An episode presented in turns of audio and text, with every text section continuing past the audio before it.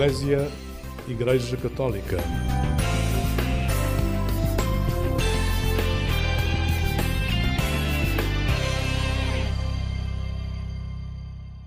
Bom dia, um santo Natal para si que nos acompanha nesta manhã de 25 de dezembro. Queremos fazer-lhe companhia neste dia especial e começamos ao som de uma música que para mim é Natal, Adeste Fideles. É uma famosa composição de autoria incerta, mas que é atribuída ao rei Dom João IV de Portugal. Uma música obrigatória no Natal, inclusive do Vaticano, numa proclamação de fé na realeza divina do menino que nasceu entre os mais pobres dos pobres. Vamos então ouvir o coro de Santo Inácio que nos oferece o tema Adeste Fideles.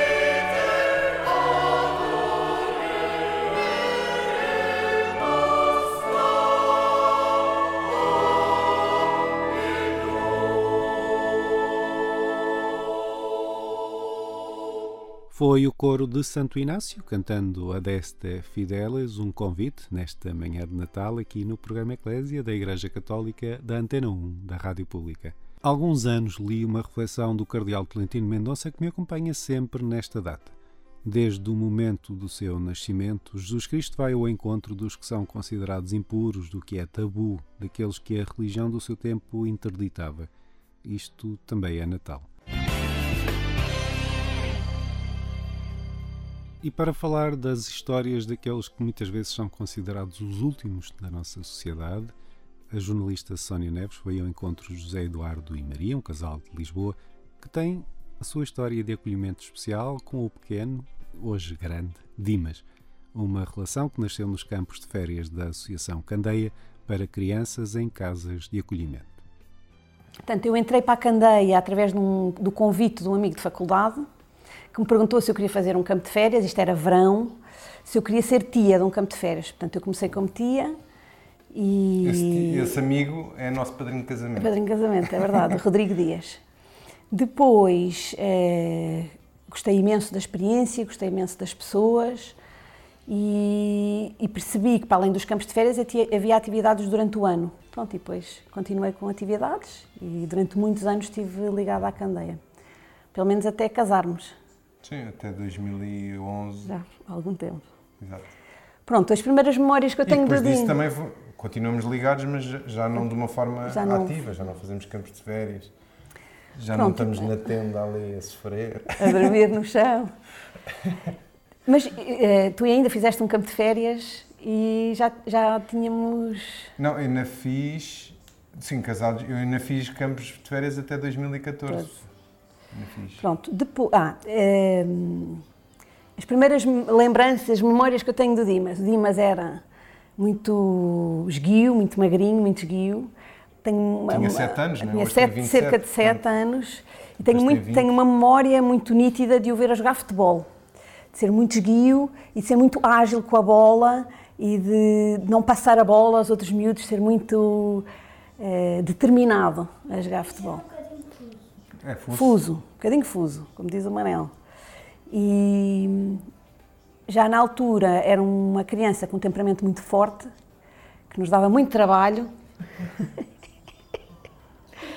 e, mas é também para estas crianças que nós estamos lá, né? para, as, para os mais exigentes, né? são os que nos desafiam mais, são os que depois nos dão mais também.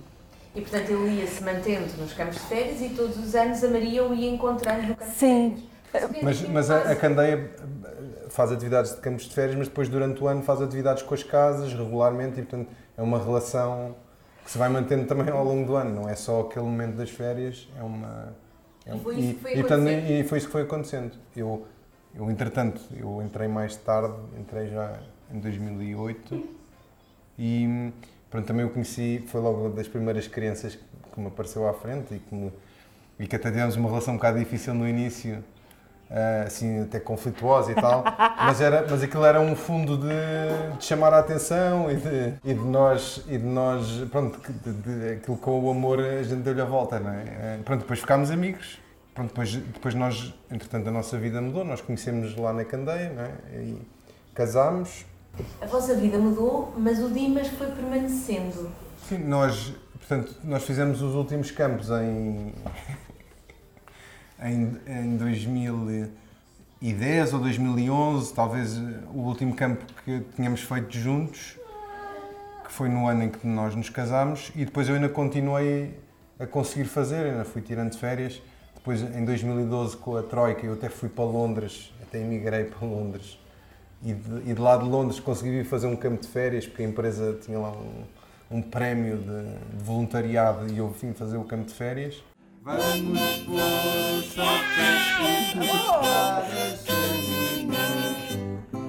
Bravo! Como eu estava a contar, eu fui para Londres e a Maria ficou cá. Isto no final de 2012, portanto foi 2013 e parte de 2014. Depois, portanto, nasceu a Carlota e nós, neste período, volta e meio, quando, quando, quando eu estava cá, íamos buscá-lo. Ele vinha passar uns dias connosco, o fim de semana. E, e pronto, e foi sempre assim. Depois começámos a ter filhos e, e a dinâmica talvez uh, não, não, mudou muito, mas, mas calhar deixámos de ter tanto tempo, ou deixou de ser uma coisa tão regular ao longo do ano. Pronto, agora ainda por cima temos três, mas, mas continuamos sempre muito ligados e vamos sempre falando e, e, e, e passa fins de semana connosco, passa férias connosco, faz, faz parte da nossa Mas família. Mas eu dar um, um, um, exemplo antes que para mim que foi que também marcou que foi o, quando, os, quando os nossos filhos nasceram o Dima já fazia parte. Portanto eles não tiveram que se habituar, já era uma presença normal, não houve uma habituação. Pronto. E é, portanto, nem, não, não foi, foi só o no, é normal da vida, não, não teve nenhuma adaptação porque ele já, o Dima já fazia parte. Eu sinto-me mais acolhida do que uma pessoa que acolhe porque eu acho que o Dimas também nos acolhe quando aceita passar tempo connosco, fazer parte da nossa vida, fazer parte da nossa realidade. Eu sinto-me muito mais acolhida do que uma pessoa que Daniel. acolhe. É, porque isto é de facto uma família caótica. Sim, ou seja, nós não. Nós uh, somos uma família normal que que tem os seus humores, que grita, que. não é? Trabalho como todas, casa, as, como todas as famílias. Foi a jornalista Sónia Neves em conversa com José Eduardo e Maria, o casal, sobre a sua relação especial com o Dimas, que acolhem como membro da família. Nesta manhã de Natal quero falar-lhe do meu, a celebração do nascimento de Jesus foi acolhida ao longo da história pelas várias culturas que procuraram aproximar as circunstâncias deste acontecimento da sua realidade. O meu Natal, na infância, tinha uma tradição muito importante, o da Venezuela, onde vivi, ajuda-me a pensar como os vários povos foram sucessivamente procedendo à introdução de elementos da vida local e contemporânea, que é um sinal da importância da evocação do nascimento de Jesus como acontecimento religioso para o seu dia a dia. Neste Aguinaldo, que é como se chamavam estas canções populares, conta-se a história do que teria acontecido com o nascimento de Jesus, não na Palestina, mas na Venezuela do século XX. Vamos ouvir um bocadinho.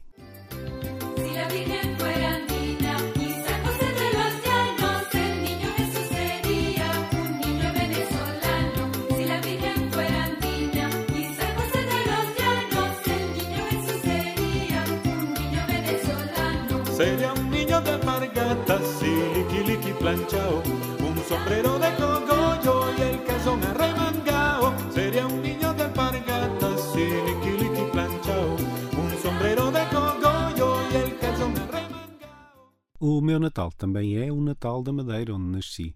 Há uma música de que gosto muito porque consegue ligar o território físico, onde se encontra o relato do nascimento de Jesus, com a realidade das montanhas do meu arquipélago. É outra música em forma de convite, porque o menino não nasce à vista de todos, mas numa gruta subterrânea de pastores na Palestina, onde estaria invisível aos olhos de todos, de quem passava. Era preciso confiar nos sinais, confiar nos outros, para chegar ao destino e adorar o um menino. Venha então ouvir comigo o Charabanda, que cantam o tema da serra veio um pastor.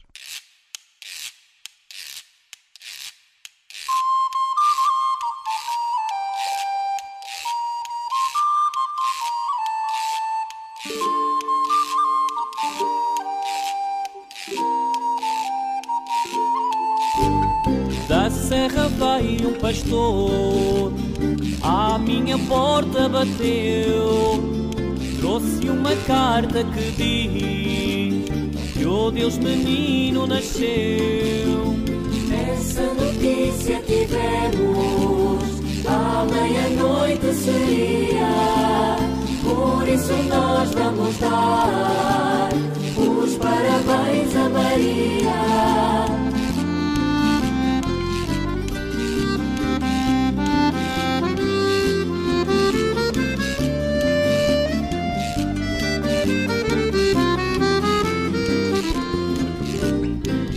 A tal cartinha que a Virgem estava a chorar por não ter uma roupinha com que o pudesse abafar. A carta diz que ele está nas campinas de Belém, numa caminha de palhas, sozinho sem mais ninguém. Essa notícia tivemos, logo que cantou o galo, e deixando os nossos campos, para virmos adorá-lo.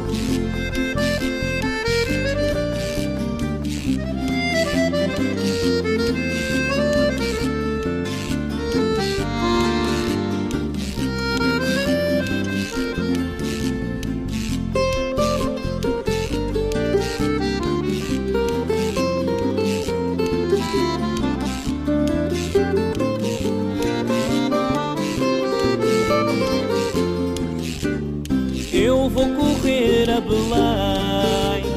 Quem quiser venha comigo. Fiquem os gados do campo.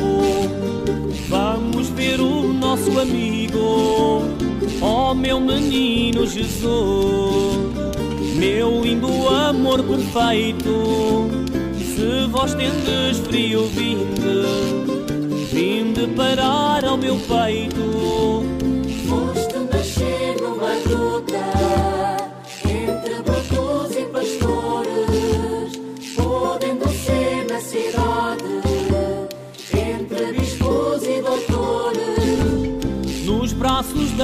Da bela aurora Vejo o menino brincando Com a mãozinha de fora, todo mundo abençoando.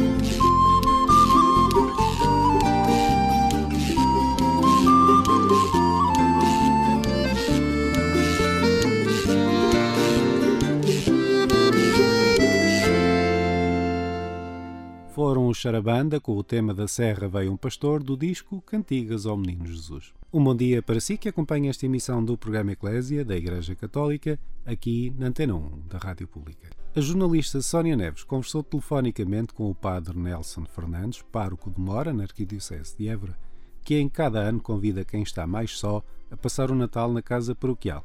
E este ano conta mesmo com uma família síria à volta da mesa. Os encontros começaram na ceia natalícia e continuam até o almoço de hoje.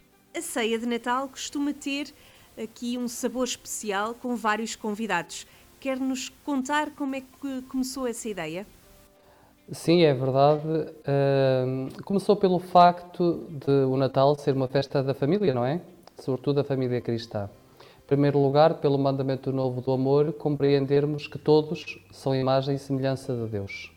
Se dermos um passo, eh, um passo ainda mais adiante, compreendemos eh, que em igreja, pelo batismo, nos tornamos irmãos. Então, se é festa da família, faz sentido estarmos juntos. Acontece que, nesta paróquia, como eu fui conhecendo a realidade já há quatro anos, estou cá, estou cá há cinco, mas há quatro anos que celebramos assim o Natal, que fui detectando que, e, eh, constatando que algumas famílias, ou algumas pessoas de algumas famílias, têm os filhos no estrangeiro, outras vivem só, e eh, poderíamos, para aqueles que quisessem, lançar o desafio, porque não juntarmos-nos como família que somos, em redor da mesa. E então o convite surgiu, precisamente neste sentido, para passarmos a noite de Natal e o almoço do dia 25 na casa paroquial, que não é a casa do padre, é a casa de todos, porque é a casa da paróquia, para eles se sentirem precisamente em casa, na sua casa, como irmãos, membros da mesma igreja, a celebrar este mistério que é uma beleza que é esplendor da ver- da verdade. Padre Nelson, então, mas isto ah, já acontece, disse-me que está aí há cinco anos, há quatro que acontece. Meteu-se aqui uma pandemia pelo meio, como é que foi resolvendo isso? Fizemos na mesma. Fizeram? Sim, fazendo os testes de Covid antes, com um número mais reduzido, não é? Porque há pessoas que ficaram aí mais hesitantes, mas celebramos sempre. Este ano ainda não sei no total, mas ah, será um número maior que os outros anos, porque ainda não lancei o desafio a toda a, a comunidade. Vou fazer este domingo, faço sempre no domingo antes, embora que aqueles que já estiveram o ano passado, uns já partiram para a casa do pai, agora os outros já ficou, já falámos e já conversamos para ah, voltar a reunir. E vamos ter três novos ah, convivas este ano, porque temos uma família de cristãos da Síria que pediram asilo e estão cá na comunidade de Mora e vão passar também o Natal comigo e com os membros da comunidade que comigo e com eles também irão cear. Que experiência que foi essa de fazer, de lançar esse convite a essa família síria, Padre Nelson? Pois, eles acabaram de chegar, estão cá há dois meses, embora já estejam em Portugal há seis. Uh, tenho estado a acompanhá-los, tem sido impressionante, de facto, abrir a minha mentalidade e também a da comunidade, daqueles que na comunidade já têm cruzado com eles e falado com eles, compreender a realidade em que vivem e que se vive atualmente na Síria, não só a nível religioso, mas a nível também político, social, não é? Uh, e perceber de facto que nós muitas vezes somos tentados na Europa a desleixar-nos, a estar no comodismo, a preocupar-nos ou a viver só sobre a nossa sombra, só preocupar-nos com as nossas coisas ou com aquilo que nos rodeia, assim quase que podemos pelos sentidos tocar e ver, não é? Uh, que não seja muito distante ou inacessível, no ponto de, uh, no, no que me refiro ao sentido físico, do contacto ou visual. Uh, e, portanto, gente, estes irmãos contarem as suas experiências de fé, a sua vivência da igreja na Síria, como celebram, como vivem, como são perseguidos também, para nós é um revigor, é, um, é uma lufada de ar fresco. E ao mesmo tempo é um sopro na consciência para percebermos que de facto uma fé amadurecida ou um caminho de, em igreja amadurecido é esse, disseram logo que sim. Eles são muito acolhedores, uh, estamos sempre em sintonia, vamos colaborando com eles, eles também estão sempre dispostos a colaborar com a paróquia e com aqueles que, que desejam, são muito simpáticos. E quando eu fui à casa deles fazer o convite no outro dia, disseram logo sim, uh, nem pensaram duas vezes. Ah, outra coisa, só queria dizer que esta refeição, ou a ceia de Natal e dia 25, se calhar irão pensar que é só pessoas idosas, mas não. Tem desde crianças a jovens, adultos e idosos. Ou seja, todas as diferentes estações da vida. Muito obrigado ao Padre Nelson Fernandes, pároco de Mora, na Arquidiocese de Évora, que nos contou como é que tem sido o seu Natal com as pessoas sós da sua comunidade nestes últimos anos. E muito obrigado a si que acompanha esta emissão do programa Eclésia nesta manhã de domingo tão especial. Feliz Natal! Convido-o a ficar desse lado para ouvir o tema O Menino Está Dormindo, do disco O Natal Português.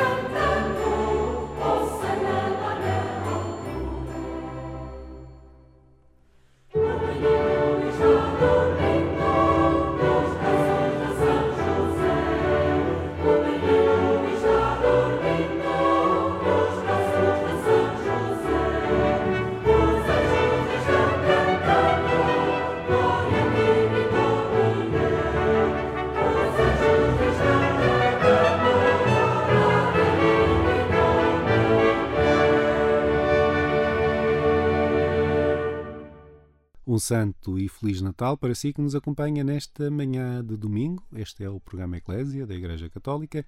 Eu sou Otávio Carmo, jornalista. É sempre um gosto estar deste lado. Antes de me despedir, quero contar-lhe um segredo. Aqui na redação, nas últimas semanas, tivemos uma dinâmica especial de preparação para o Natal e o verbo que me coube em sorte foi ouvir acho que faz sentido mostrar-lhe um bocadinho do que partilhei com os meus colegas, já que afinal todos os domingos nos encontramos aqui na Antena 1.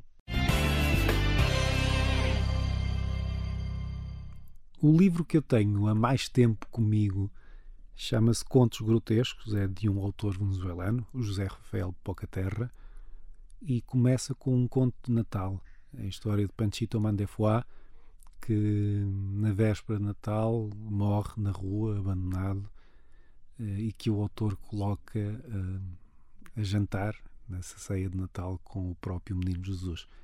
É, uma, é um choque. Eu, eu li como criança e fui, fui relendo como adulto várias vezes, mas ajudou-me muito a, a, refletir sobre, sobre estas, estas condições e estas dicotomias da celebração natalícia. Eu, eu lembrei-me dessa história para escolher uma música. É uma música da Edith Piaf, eh, chama-se O Natal da Rua, e, e recorda que, que efetivamente há um outro Natal por trás desta celebração, mais consumista, mais centrado em tudo o que se pode comprar e oferecer e pagar.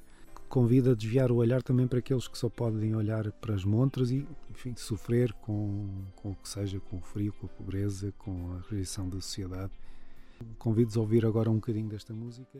Le Noël de la rue, c'est la neige et le vent. Et le vent de la rue fait pleurer les enfants. La lumière et la joie sont derrière les vitrines. Ni pour toi, ni pour moi, c'est pour notre voisine. Mon petit, amuse-toi bien en regardant, en regardant, mais surtout ne touche à rien en regardant de loin. Le Noël de la rue, c'est le froid de l'hiver, dans les yeux grands ouverts des enfants esta minha partilha chega ao fim esta emissão do programa Eclésia da Igreja Católica. Nós voltamos à sua companhia na Antena 1 da Rádio Pública na madrugada de quarta para quinta-feira, pouco depois da meia-noite. Despeço-me com votos de um santo e feliz Natal em nome de toda a nossa equipa.